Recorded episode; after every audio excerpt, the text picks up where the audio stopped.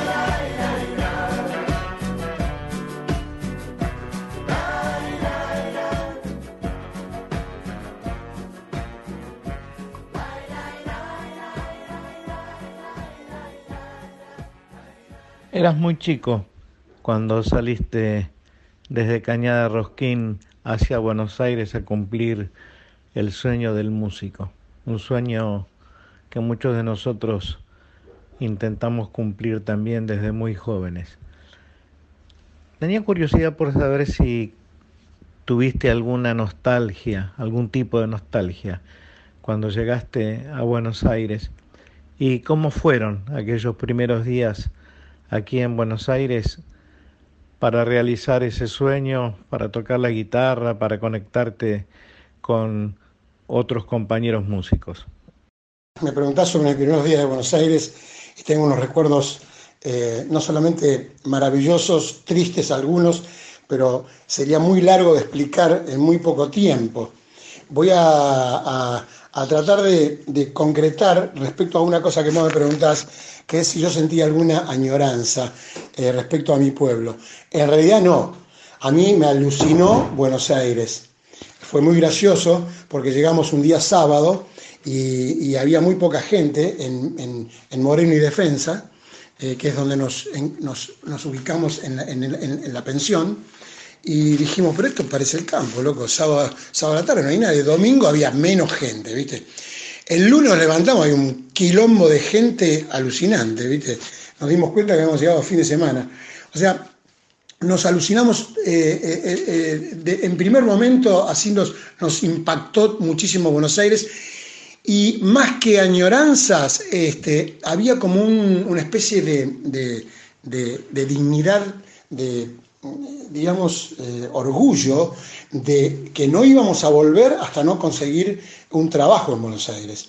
Así que no había tiempo para añorar. Y yo creo que toda esa, esa añoranza de la, cual, de la cual vos hablas, que es muy probable que haya existido inconscientemente, la haya puesto yo en ese shock eléctrico que me produjo Buenos Aires, en donde yo empecé a componer canciones. Eh, una de las primeras cosas que me pasaron en Buenos Aires, una de las primeras novedades, antes de conseguir trabajo, una de las primeras novedades que me pasaron en Buenos Aires fue empezar a componer canciones. Fue Hombres de Hierro, que si querés en algún otro momento te cuento cómo fue realmente, porque es una combinación de cosas, ¿no? Que, vienen arrastrándose desde Cañada. Eh, bueno, no te lo empiezo a contar porque es larguísima la historia, pero muy linda, realmente. Eh, que está toda eh, en el libro Crónica de un sueño.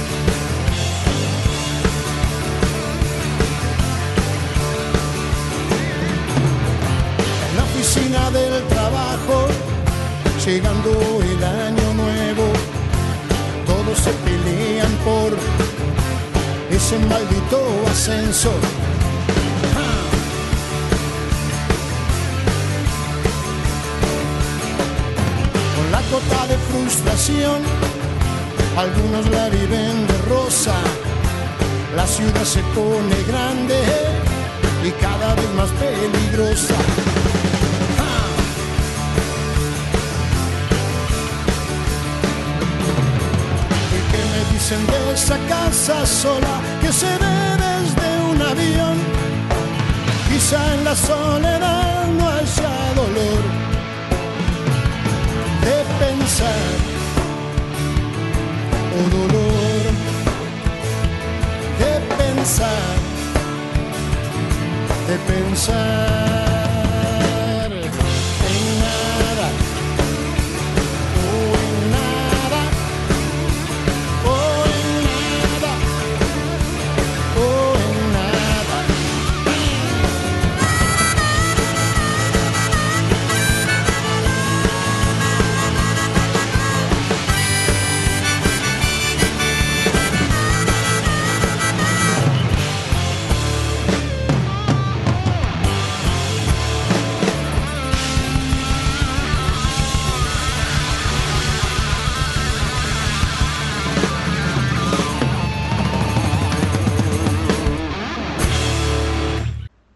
Quería preguntar, ¿cuándo intuiste, percibiste, cuándo sentiste que habías empezado a dejar de ser un músico aficionado para constituirte definitivamente en un músico profesional?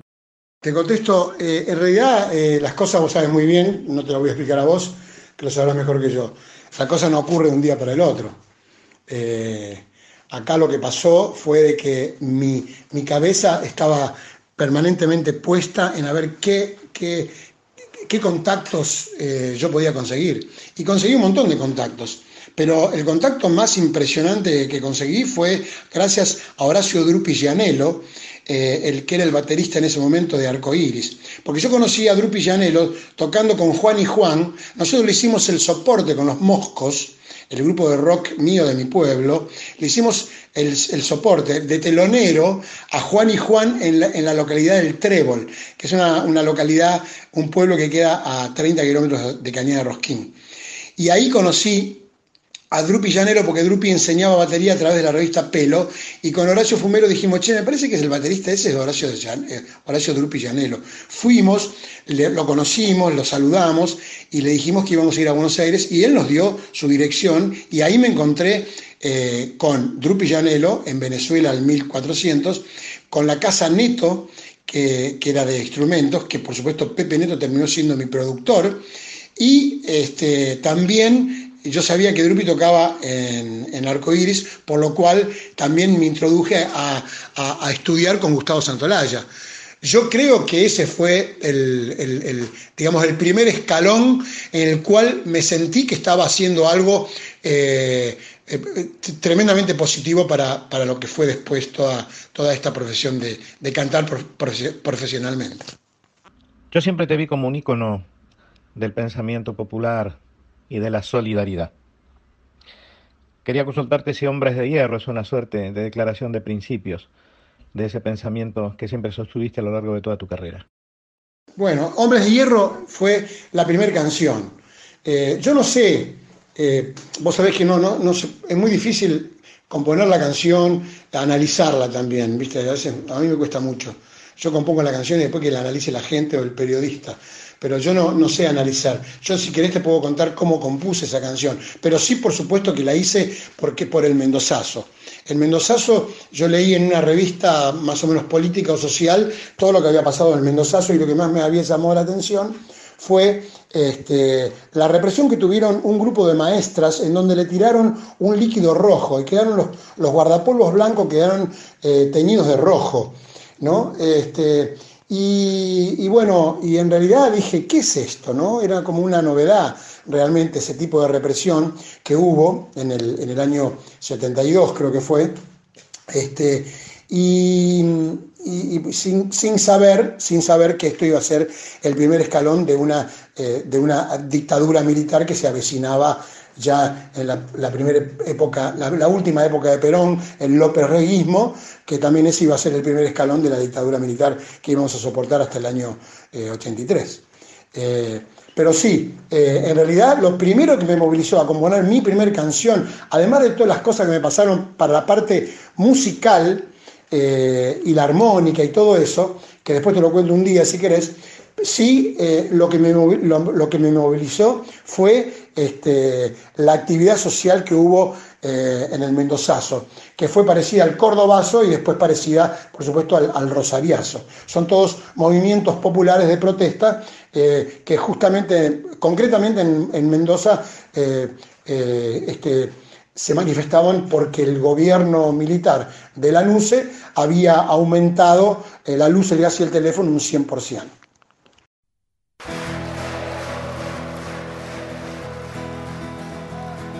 La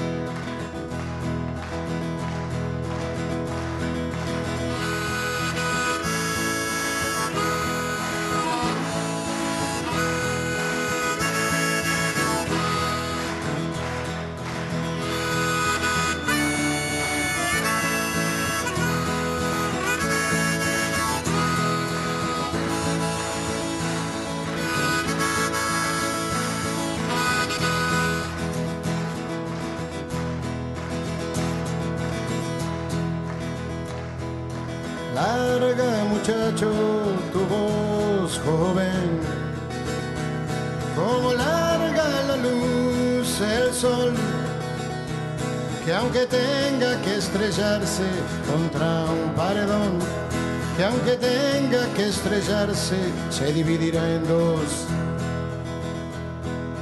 Suelta muchacho tus pensamientos, como anda suelto el viento Sos la esperanza y la voz que vendrá a florecer en la nueva tierra. Escuchan la voz, que no escuchan el dolor, que no escuchan el grito. Gente que avanza se puede matar,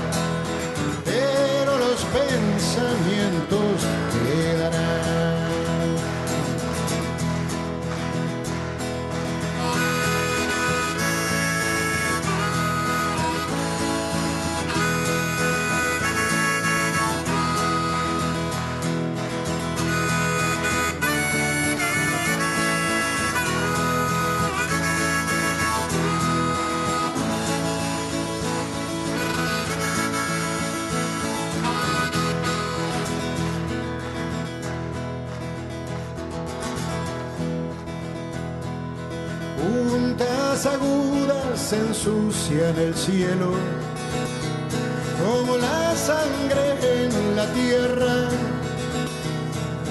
Dile a esos hombres que traten de usar a cambio de las armas sus cabezas. Hombres de hierro que no escuchan la voz que no escuchan el dolor escuchan el grito. Gente que avanza se puede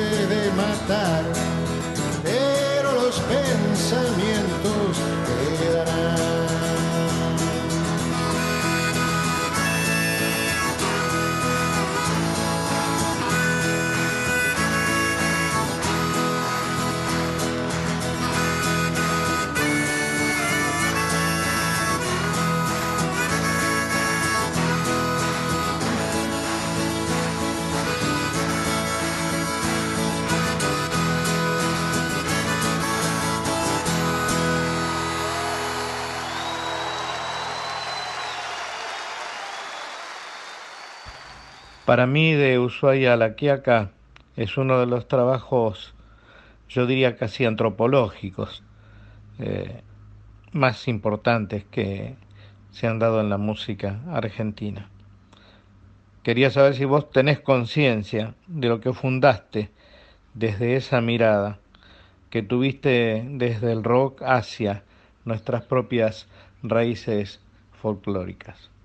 Este, en realidad, lo que vos me preguntás lo analizo ahora como una, como una cosa que sirve antropológicamente o que sirve para enseñar, pero en realidad es muy gracioso porque a mí me, me salió sueño de aquí a acá porque no tenía canciones para componer.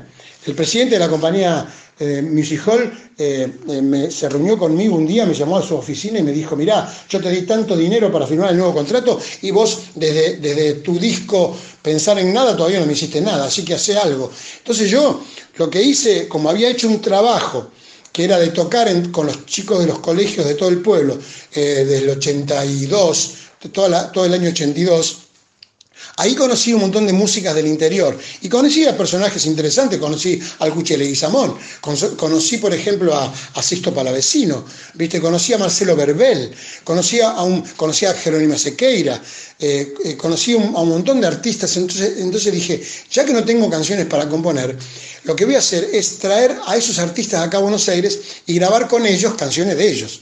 Entonces empecé a hacer ese trabajo. Eh, así que el primero que vino fue Sisto Palavecino con el Pidio Herrera, el Gordo Ábalos, y grabamos en Music Hall. Cuando el presidente de la compañía lo escuchó, me dijo, me mandó a citar a, su, oficina y me dijo, vos estás loco, vos estás tomando droga, vos estás tomando alcohol, yo no quiero esta porquería de música, yo lo que quiero son canciones tuyas, eh, ¿viste? Y como yo no miré tan anonadado, él me dice, bueno, no te hagas problema, yo, yo sé quién va a venir a salvar esta situación. Entonces al día siguiente fui otra vez a Michi Hall y me dijo, mira, hablé por teléfono, eh, no sé si te va a gustar, ¿eh? hablé por teléfono con Gustavo Santolaya.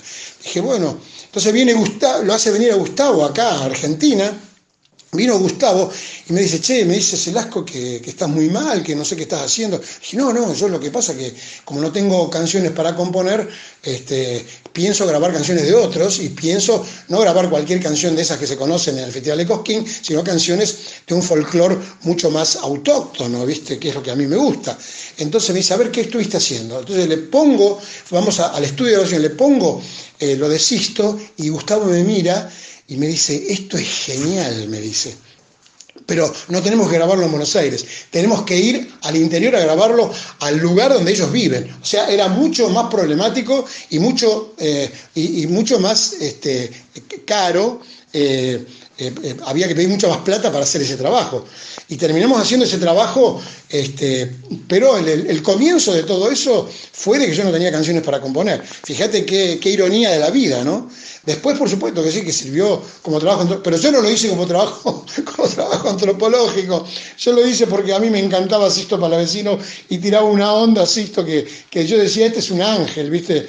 ¿No? Y cuando la conocí a Jerónima, que me dijo, eh, cuando se muera esta Jerónima, no le recen ni un bendito, hagan de cuenta que se ha muerto de la majada un cabrito. Pero yo dije, esto es una maravilla total, ¿viste? No tiene nada que ver ni con, con Cosquín, ni Jesús María, ni nada. ¿viste? ¿no?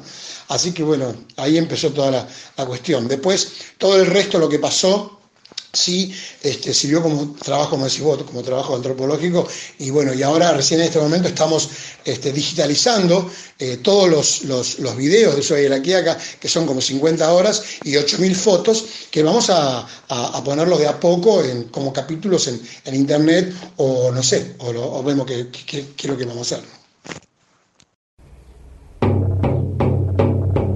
Yo hacha, machete y sudor. Mi sangre se va secando bajo los rayos del sol.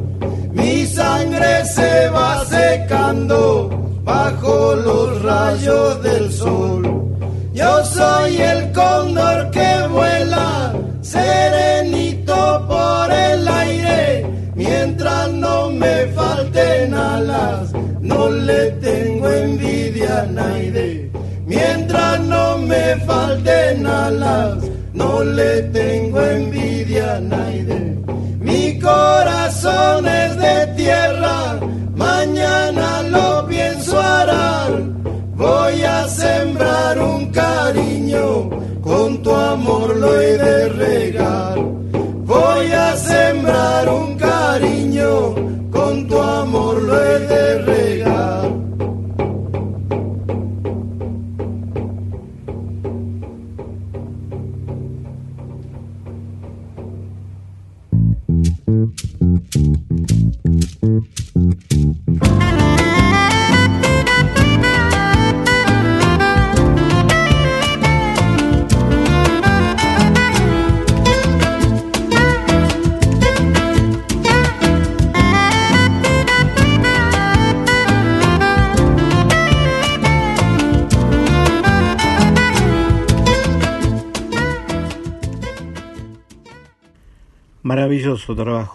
Sinceramente.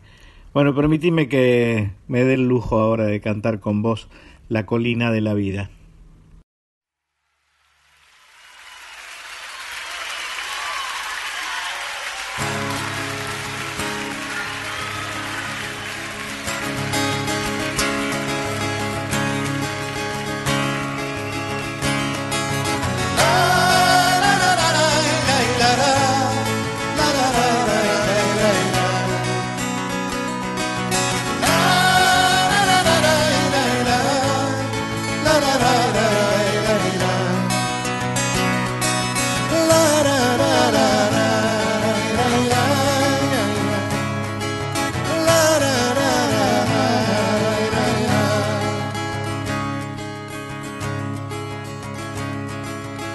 Casi, casi nada me resulta pasajero, todo prende de mis sueños y se acopla en mi espalda y así subo.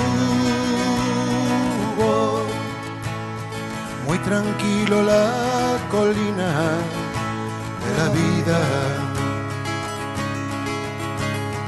Nunca me creo en la cima o en la gloria eso es un gran fantasma creado por generaciones pasadas, atascado en el camino de la vida.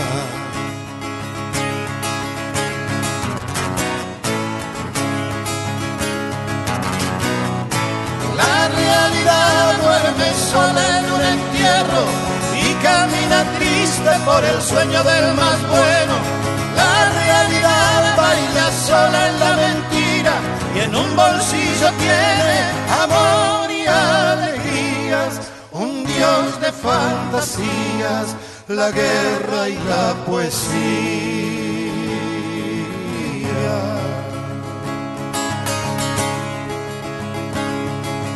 para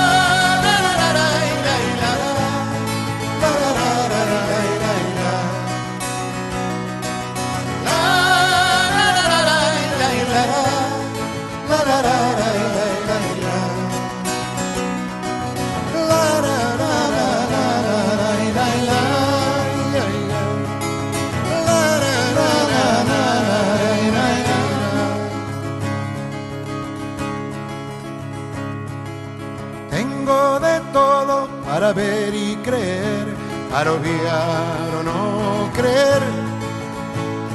Y muchas veces me encuentro solitario, llorando en el umbral de la vida. Busco hacer pie en el mundo al revés busco algún buen amigo algún día,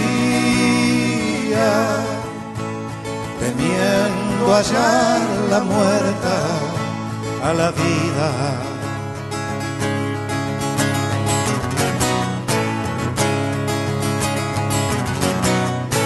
La realidad duerme sola en un entierro y camina triste por el sueño del más bueno. La realidad baila sola en la mentira en un bolsillo tiene amor y alegrías, un dios de fantasías, la guerra y la poesía.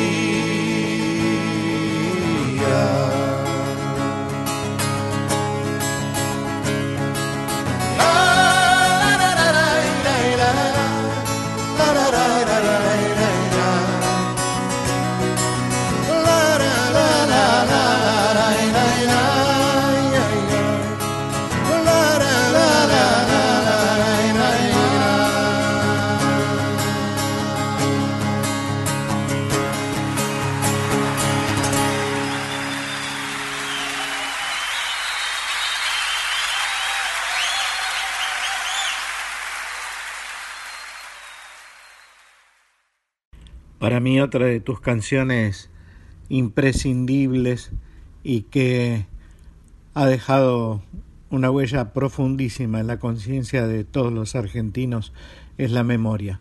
Vamos a escucharla antes de seguir, León, por favor.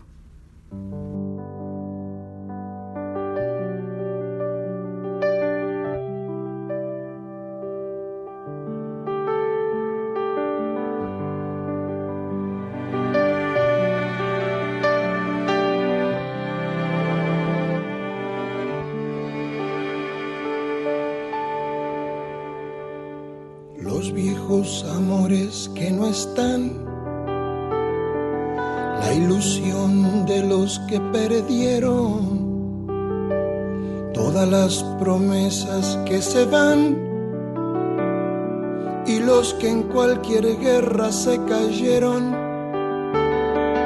Todo está guardado en la memoria, sueño de la vida y de la historia el engaño y la complicidad de los genocidas que están sueltos, el indulto y el punto final a las bestias de aquel infierno.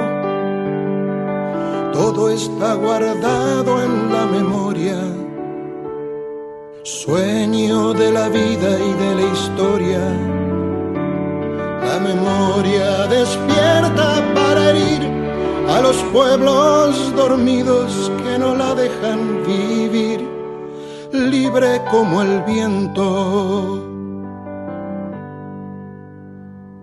Los desaparecidos que se buscan con el color de sus nacimientos, el hambre y la abundancia que se juntan el maltrato con su mal recuerdo.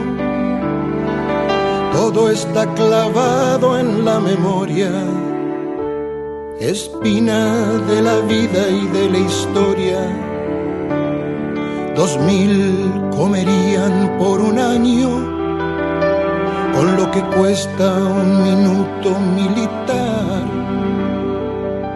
¿Cuántos dejarían de ser esclavos? Por el precio de una bomba al mar. Todo está clavado en la memoria, espina de la vida y de la historia. La memoria pincha hasta sangrar a los pueblos que la amarran y no la dejan andar, libre como el viento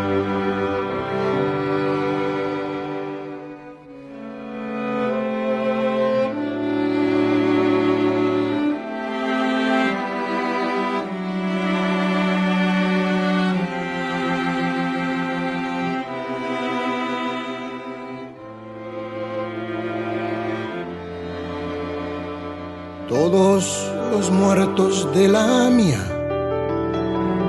y los de la Embajada de Israel.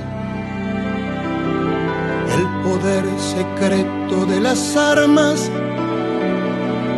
la justicia que mira y no ve. Todo está escondido en la memoria, refugio de la vida y de la historia fue cuando se callaron las iglesias, fue cuando el fútbol se lo comió todo, que los padres Palotinos y Angelelli dejaron su sangre en el lodo.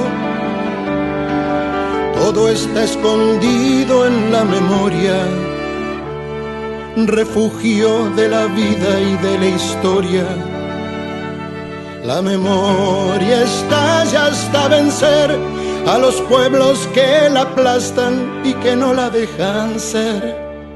Libre como el viento. La bala Chico Méndez en Brasil, 150 mil guatemaltecos. Los mineros que enfrentan al fusil, represión estudiantil en México, todo está cargado en la memoria, arma de la vida y de la historia. América con almas destruidas, los chicos que mata el escuadrón, suplicio de Mujica por las villas, dignidad de Rodolfo Walsh, todo está cargado en la memoria, arma de la vida y de la historia. La memoria apunta hasta matar a los pueblos que la callan y no la dejan volar, libre como el viento, libre como el viento.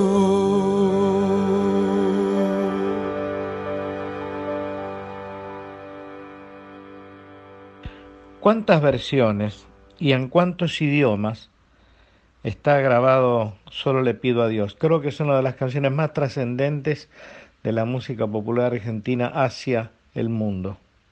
Bueno, yo no sé exactamente cuántas versiones hay de Solo le pido a Dios. Eh, hay muchísimas y algunas, eh, muchísimas de grupos totalmente desconocidos y de grupos totalmente conocidos, como por ejemplo que le haya grabado Bruce Springsteen, por ejemplo que le haya cantado Pete Seeger, Joan Baez, eh, no sé, el grupo Aulandis, que vendió dos millones de discos, en, que es un grupo de, pibes eh, inmigrantes, ¿no? un inmigrante salvadoreño, un marroquí y un iraní. Eh, no sé exactamente, yo firmé alrededor de 50 autorizaciones para que la canción sea publicada en libros que se enseña el idioma castellano o español como una, eh, eh, en, esos libros, ¿no? que se enseña el idioma español, bueno, yo firmé como 50 autorizaciones. Eh, de todos modos, no sé, también, yo me acuerdo que, el día que yo compuse Sobre el a Dios, ese mismo día también compuse Cachito Campeón de Corrientes. Justo el mismo día, en el patio de la casa de mis viejos en Cañada, en mi pueblo, ¿viste? Y mi viejo, que era un, eh, yo dije, cuando venga mi viejo se lo, voy a, se lo voy a mostrar. Porque yo a mi viejo siempre me lo llevaba, cuando terminaba un disco, me lo llevaba a comer un asadito él y yo solos en el medio del campo con dos, dos un, grabador con dos parlantes que se separaban así con un cable largo, lo ponían en, un alambrado, comíamos un asadito y escuchábamos el disco nuevo. Así fue con el primer disco, con el segundo, con el tercero, con todos, ¿viste? Este, y venía el cuarto, que era el cuarto long play, y eh, estaban esas dos canciones que yo había compuesto, y, le dije, eh, papi, te voy a mostrar eh, un par de canciones. Entonces cuando le canté el cachito cambio de corrientes, me miró y me dijo, y vas a tener problema con el, ámbito del rock, ¿viste? ¿no? Y, fue, y fue verdad, porque un, periodista de, un diario de La Plata dijo que León Gico eh, empezaba, que estaba componiendo canciones para sirvientas. Y yo le respondí y le dije que, era un honor para mí componer canciones para sirvientas, que, habría, que hacerle un monumento al lado del obelisco a las sirvientas, porque no le pagan un mango mandan a los chicos al colegio, eh, les hacen hacer los deberes, hacen la comida, hacen las compras y hacen toda la limpieza de la casa y a veces se bancan el acoso sexual del marido que viene en pedo a la casa a la noche eh, tarde, ¿viste? Así que a esas personas como las sirvientas habría que hacerles un monumento al lado del obelisco. Esa fue la respuesta. Y cuando le mostré a mi viejo, solo le pido a Dios, me dice, uy, Raulito, pues él me decía Raulito, uy, Raulito, esta canción va recorrer el mundo, ¿eh? o sea que me quedo con eso, ¿viste? Nunca se me ocurrió de, contar cuántas versiones hay. De todos modos, hay un par de fanáticos, de fan, amigos, que el año pasado hicieron eh, que se cumplían no sé cuántos años de Sobre el Pío Dios y pusieron una, una línea de Sobre el Pío Dios de cada uno de la, de la gente que él encontró que cantó Sobre el Pío Dios. Está muy bueno, eso está en internet, como como una, versión muy linda esa, eh, de, toda la gente que lo, que lo grabó. No sé, Pero en realidad yo creo, Víctor, que Dios eh, me miró en ese momento y se acordó y me dijo, vamos para adelante con esta, ¿viste? Algo así, porque la verdad que no, no puedo creer lo que pasó con Solo le pido a Dios. Eh, cuando la última versión que cantó Bruce Springsteen, por ejemplo, fue una, una, emoción tremendamente grande. Y ahora Emma Chaplin, que era el 30 hace el 30 de mayo va a ser un concierto de Estados Unidos y, dijo que sería un honor que yo participara cantando un par de estrofas, así que la voy a cantar con ella. Es una mina que vendió como dos millones de placas cantando sobre Le pido a Dios en Estados Unidos. Así que no sé, no sé más de dónde sacar palabras para decir lo agradecido que estoy con todo esto.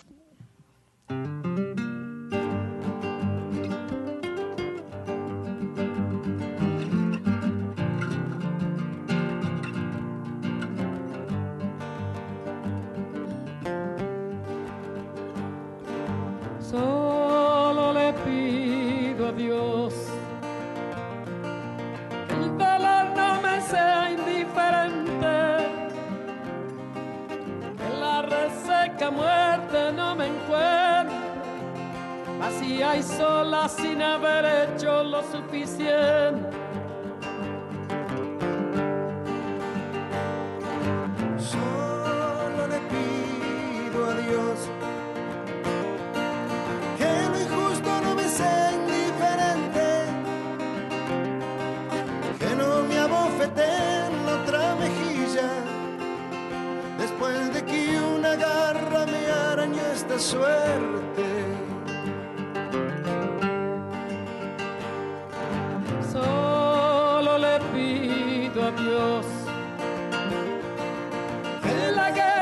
sea indiferente. Es un monstruo grande y pisa fuerte toda la pobre inocencia de la gente. Es un monstruo grande y pisa fuerte toda la pobre inocencia de la gente.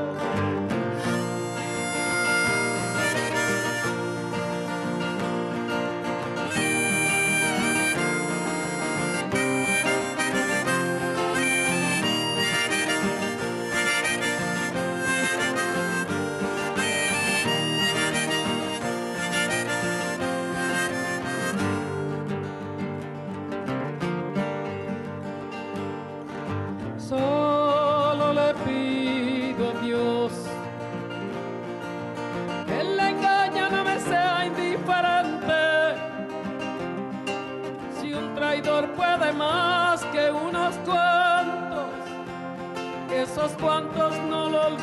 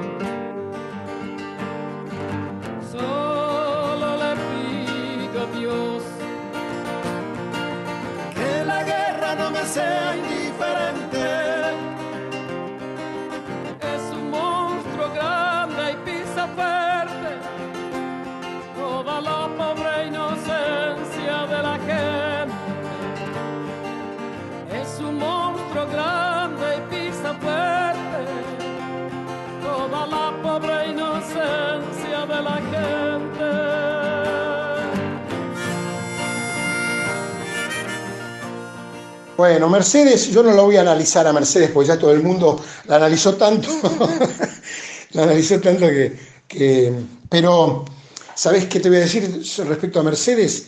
Eh, que fue una cantora que, que, se fue muy pronto y se olvidó aquí unas canciones, ¿viste? Y está esperándome en algún lado para que yo se las entregue en mano. Eh, nada más que eso te voy a decir. Te quiero mucho, Víctor. ¿Ves a algunos artistas jóvenes, nuevos, capaces de repetir en calidad, en jerarquía, en profundidad lo que hizo tu generación desde el rock nacional en la música popular argentina? No, veo tanto.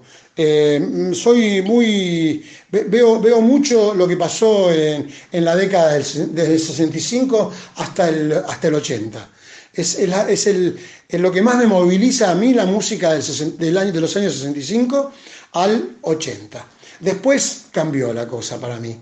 Eh, por supuesto que, que, en esta profesión tenés que ver todo. Eh, eh, constatar que pasa esto, que pasa lo otro, que viene, que, que se va, que viene, quién se murió, quién, quién apareció nuevamente. Eh, desde ya lo conozco y, hay con algunos personajes que vienen detrás nuestro, como Aristimuño, Rally Barrio Nuevo, eh, Brunito Arias, esos son, gente eh, más nueva que nosotros. Eh, con ellos estoy bastante cerca, podemos compartir, ¿no? Y ahora ya directamente pegando un salto más grande, la nueva música como la de Woz, Woz me gusta, pero me di cuenta de que me gusta todo lo nuevo, pero que tenga una carga social, que toda la música que sea cualquier tipo de música, hasta inclusive reggaetón, que no lo hay, pero si fuese un reggaetón donde hablara eh, de, la, de la pobreza de Colombia, de la pobreza de Venezuela, de la pobreza de lo que sea y de las injusticias y de los, de los chorros y, y de la corrupción, eh, a mí me gustaría la canción. O sea, que a mí, a mí lo que más me atrae es que la canción tenga un mensaje social, eh, no político, un mensaje social. Y incito a eso, inclusive eh, cuando aparece algún, algún cantante nuevo o alguna persona que, que yo doy, doy, un voto por él, le digo, mira, las canciones tienen que tener una carga social, porque se hacen eternas, ¿viste? Realmente, porque una canción que no tiene que no dice nada, realmente es, es, es, una canción del momento, ¿no? Así que no reviso mucho, no, no tengo tanto tiempo, porque ahora con YouTube, viste, hay tantas comuniones entre Eric Clapton y Paul McCartney, entre, eh, qué sé yo, ¿viste? Neil Young que tocó en el año... Estoy investigando todo lo que pasó desde el 65 hasta el 80, porque yo creo que ahí cambió la cosa, en el 80 cambió la cosa. De todos modos, te digo una cosa, yo también cambié. Eh, no te olvides que de eh, tiene dos, tres discos de música étnica, música antropológica, como decís vos, pero también tiene un disco con toda música grabada tecnológicamente, y el primer disco tecno que salió en la Argentina fue en el año 85 de Ushuaia y La Quiaca, junto al primer disco de Virus. Así que no le hago asco a la, a la cuestión, ¿viste? Yo me, me adapto, ¿viste? En, el, la época de, del año mil, 1990 y no sé cuánto, 96, 97, había toda una onda que se llama la música jungle, ¿viste? Y yo hice Orozco, que es una música jungle, ¿viste? Si vamos al caso. Yo me acuerdo que me peleé en el año 86 me peleé con, con eh, Bergeré, porque Bergeré estaba en Radio del Plata y, y, pasaba toda música tecno. Y yo dije, che, si pasás música tecno, tenés que pasar de Ushuaia a la Quiaca. Me dice, no, lo que pasa es que yo no paso Ushuaia a la Quiaca porque paso música tecno. Mirá, vos pasás música tecno en inglés, le digo, porque yo hice de Ushuaia a la Quiaca 1, que es música tecno. Así que tuvimos una, un encontronazo con eso. ¿no? Bueno, este fue una pequeña pincelada de la vida de uno de los artistas más importantes de la música popular argentina. Nos vamos, queridos amigos, los espero, como siempre, en el próximo, que también va a ser tremendo, como todos los jueves 0.30 de la madrugada, en La Canción Verdadera. Abrazos para todos y cuídense, quédense en casa, es la mejor vacuna contra este virus. Los quiero mucho.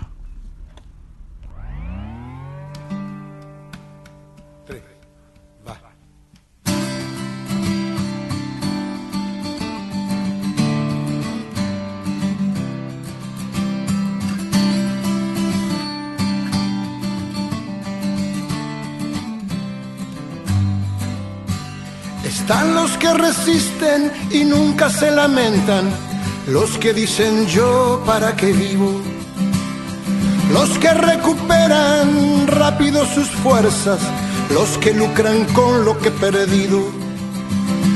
Hay quien sucumbe y se levanta, hay quien queda allí siempre tendido, hay quien te ayuda a despegar y los que nunca te reconocen cuando estás vencido.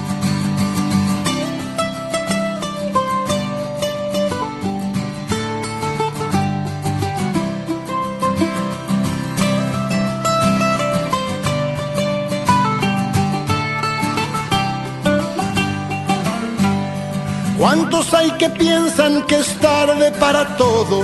¿Y cuántos claman siempre adelante? ¿Cuántos los que ven la piedra en el camino? ¿Y cuántos los que nunca miran nada?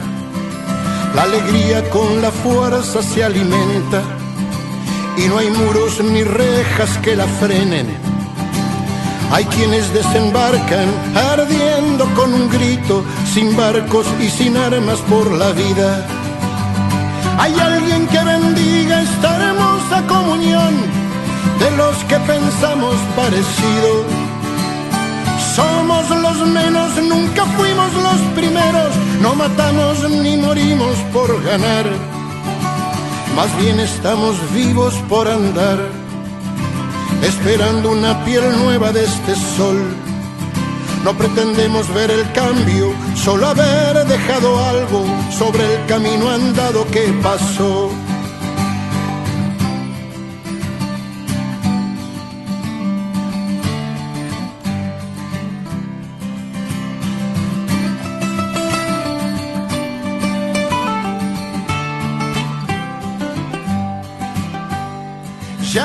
normal ver chicos sin zapatos buscando comida en la basura. Y es una postal la puerta de la iglesia de esa madre con su criatura. Mientras esto pase no habrá gloria. Es arena que se escapa entre los dedos. Es dolores, mentiras es hipocresía, es un tiempo frágil de estos días.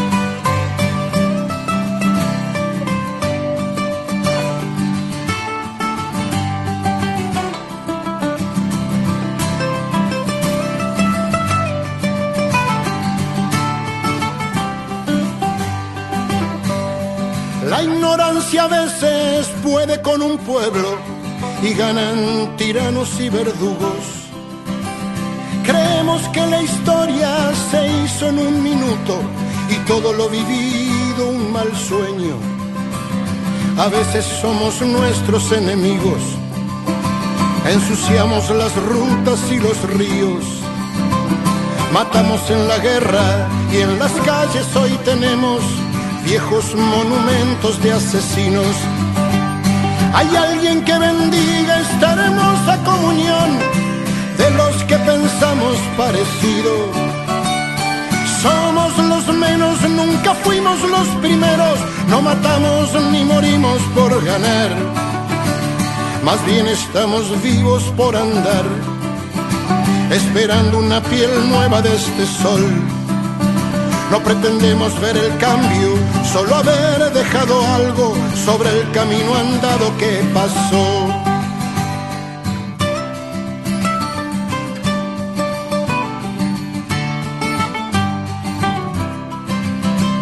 Hay quienes desembarcan ardiendo con un grito, sin barcos y sin armas por la vida.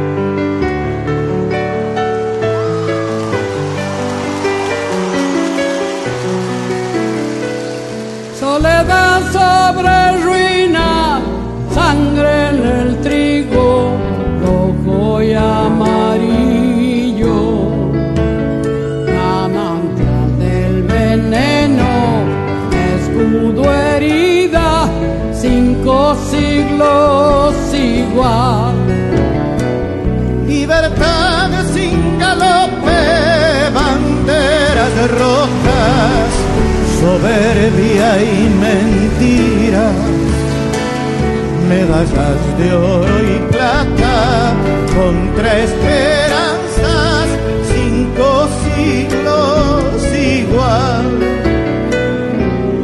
En esta parte de la tierra la historia se cayó. Como se caen las piedras son las que tocan el cielo. Pues tan cerca del sol, pues tan cerca del sol. Desamor, desencuentro, perdón y olvido, cuerpo con mineral, pueblos trabajados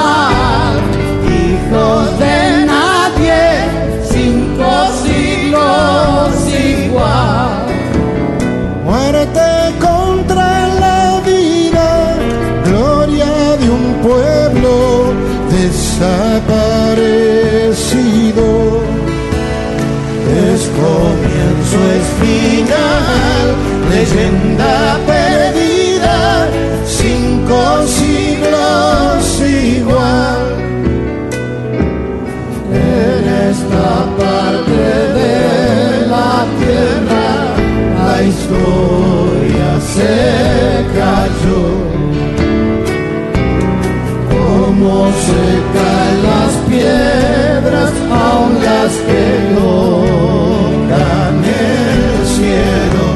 Pues tan cerca del sol, pues tan cerca del sol.